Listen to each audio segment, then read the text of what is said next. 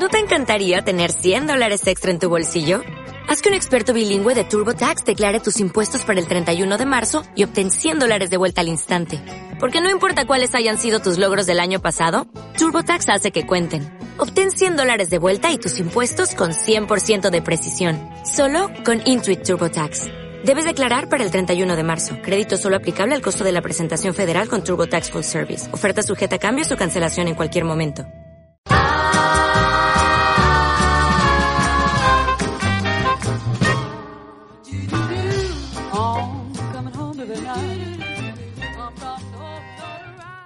Bienvenidas, bienvenidos y bienvenidas a un nuevo micro de Reveladas. En esta ocasión vamos a hablar del femicidio de Lucía Maidana, una joven estudiante de comunicación social y gastronomía de la ciudad de Posadas. Vivía en la ciudad de Posadas, estudiaba en la Facultad de Humanidades y Ciencias Sociales, que fue víctima de un femicidio en el año 2013. Quien les habla, Tatiana Dayabrida, me acompañan Kiara Forni y Natalia Markiewicz. Bienvenida, chicas. ¿Qué tal, Tati? ¿Cómo estás? Me parece súper oportuno hablar de este tipo de, de cuestiones cuando estamos muy cerca de, haber pasado el aniversario del fallecimiento, del femicidio de Lucía Maidana, un caso que no está resuelto, un caso que nos mantiene expuestas y en duda a toda la población en general, pero específicamente a las mujeres. Todavía estamos ahí en veremos qué pasó con Lucía, no se hizo justicia, seguimos esperando, así que esto es algo que tenemos que traerlo siempre a colación para mantenernos ahí, a la espera, vigilantes. Estamos todavía con miedo porque el violador y asesino de Lucía Maidana sigue libre y según las últimas noticias el ADN es compatible con dos violaciones más que se realizaron en la misma ciudad de Posadas a también estudiantes universitarias, así que estamos todavía con miedo, vivimos con esa incertidumbre y con ese cuidado que siempre tenemos que tener las mujeres porque estamos al acecho de que cualquier persona que desea puede hacer lo que quiera con nosotros y como tenemos la prueba de Lucía Maidana que hace ocho años que todavía no se pudo resolver su femicidio. Claro, también leyendo las, las noticias, ¿no es cierto?, que salieron en todos los medios y escuchando a Roxana Rivas, algo para tener en cuenta es que al día de hoy no tienen ningún sospechoso, o sea, no hay ningún sospechoso tienen una muestra de ADN, pero está ahí, digamos, está la muestra y no tienen el sospechoso. Cabe recordar que Lucía Maidana murió asfixiada el sábado 6 de abril de 2013 alrededor de las 22 horas y el homicida la golpeó, la dejó inconsciente, la violó y la prendió fuego en su departamento. Antes frageló los pisos para limpiar las huellas, la joven de 24 años oriunda de Capioví que hacía tres años que vivía en Posadas Misiones, estudiaba, como dije antes, comunicación social y gastronomía. En un primer momento el sospechoso principal fue el novio de Lucía, pero después se pudo, se pudo comprobar que eh, no fue el femicida y quedó en libertad. Aún al día de la fecha no se han eh, identificado responsables del femicidio y la violación de Lucía Maidana, aunque gracias a estudios de ADN la única certeza que se tiene, como dije antes también, es que hoy el que cometió el crimen, el asesinato, el femicidio de Lucía Maidana es el mismo que violó a otras dos víctimas en Posada. Claro, estamos ante un posible caso de un violador serial. ¿A qué nos estamos exponiendo las mujeres? Bueno, a, a esta situación, ¿no? ¿Qué hace la justicia? Bueno, ahí la ven muy campante, Ocho años han pasado y no hay ninguna resolución judicial, no hay ningún avance en la causa. ¿Qué sucede? ¿Por qué si esto coincide el ADN de la persona que cometió el femicidio de Lucía Maidana con otros casos de abuso y violación que hubo en, Posadas? ¿Qué sucede? No se tiene un sospechoso. Ese es el problema. O sea que seguimos expuestas, todas podemos ser Lucía Maidana. Entonces nosotras hablamos con Roxana Rivas para que nos esclarezca esta situación y esto fue lo que dijo.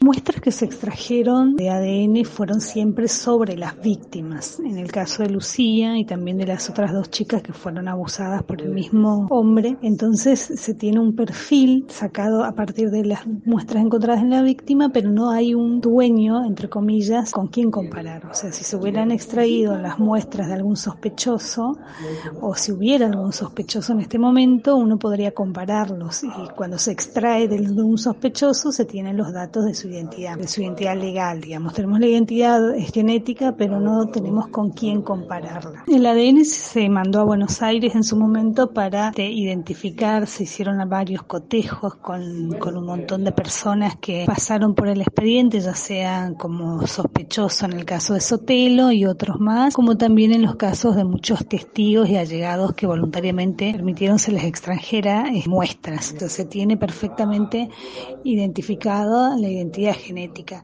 Se podría sí, si hubieran alguna red que lamentablemente acá no hay en el país, se podría eh, tratar de cruzar la información con algún tipo de banco de datos genéticos. Entonces no hay con quién un lugar centralizado donde se pueda extraer esa muestra que sí hay, por ejemplo, en otros países como Estados Unidos, en los que a partir de la muestra genética que, que uno se extrae, se mete a un banco y se va comparando con todas las que con todos los que alguna vez pasaron por un proceso criminal vinculado a abuso sexual y fácilmente se obtiene la información. Eso acá no tenemos. Un poco recordar también y mencionar todo el trabajo que hizo la hermana de Lucía Maidana, Felicitas, quien se encargó de, hacer una investigación propia, ¿no es cierto?, de ella y su familia. En una nota ella dice que golpeó muchas puertas, que se encontró con desconocidos en lugares y horarios extraños, que le daban pistas, datos que luego ella llevaba todo eso a la policía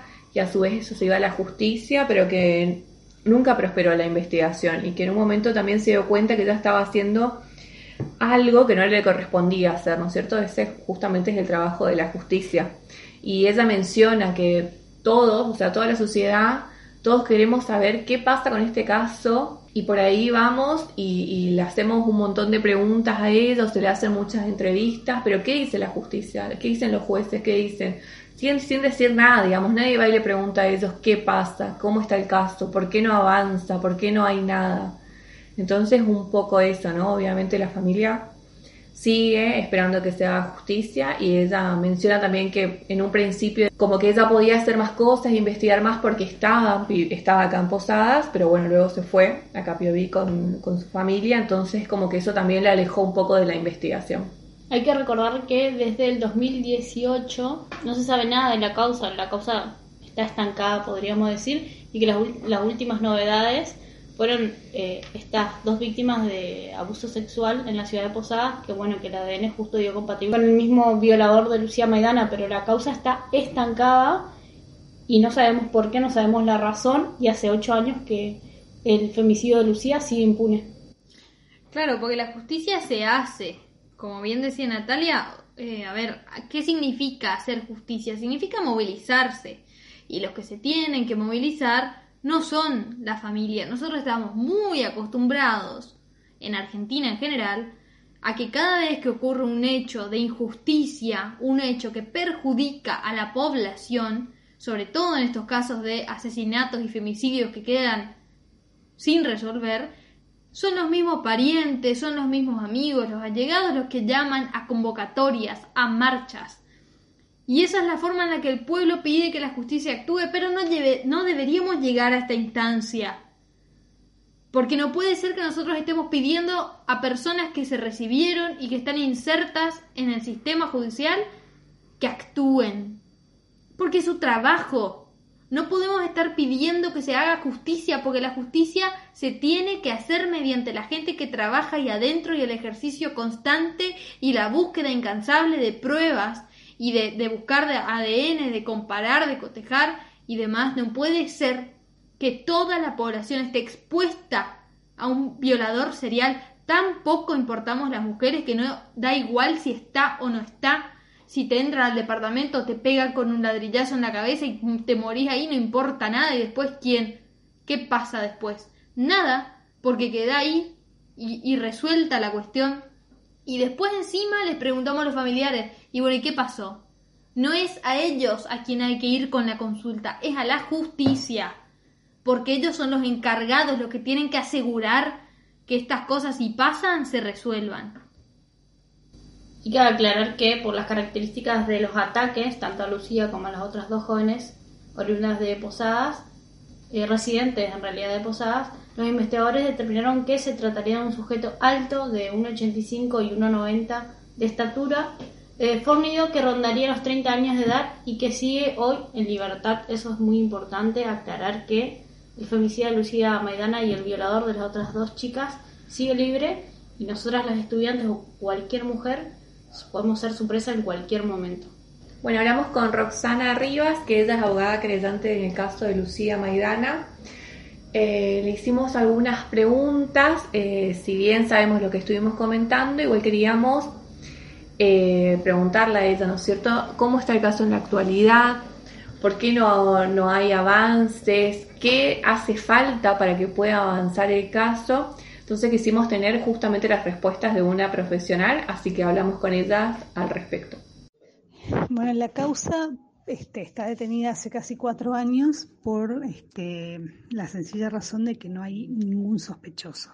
O sea, esto de no haber sospechosos y haberse descartado como autor material a Sotelo y que no haya habido ningún aporte nuevo como para poder seguir alguna vía de investigación alternativa a la que en su momento se había seguido, que era la de él justamente, hace que la causa esté prácticamente dormida. Inclusive se puede decir que hace más de cuatro años que no se está moviendo, porque los movimientos que tuvo la, la causa estuvieron vinculados a los otros dos crímenes, a las otras dos violaciones que hubieron y que se determinaron que era la misma persona. El único movimiento que tiene el expediente en forma más o menos este, continua es esto de eh, comparar las muestras de ADN que tenemos, este, el resultado en realidad de las muestras de ADN que están en la causa de Lucía, cotejarlas con algún sospechoso que entra por algún crimen sexual o alguien que otorgue sus datos genéticos para poder, poder cotejar. Pero no se está haciendo esto en el marco de una hipótesis, o sea, no es que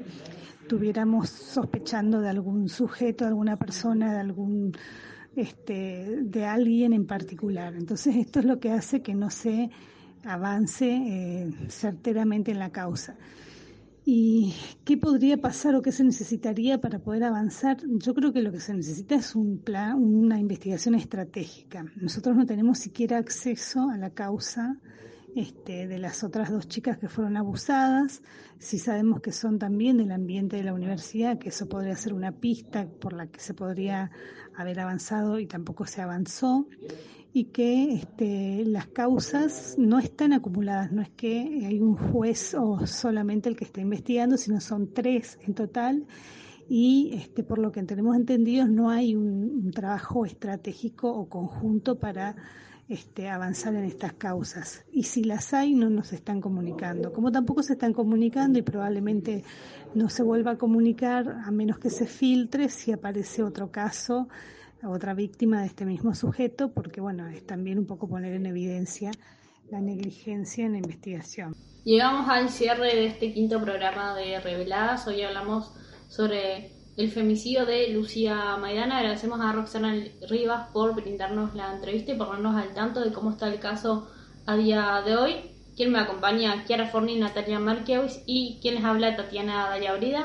¿Saben que nos pueden seguir en las redes sociales? Eh, Reveladas-FM98.7 en Instagram. Y nos pueden escuchar en Spotify, estamos como Reveladas Radio y en Evox también. Subimos cada semana un nuevo micro. Gracias por acompañarnos. Nos vemos la próxima.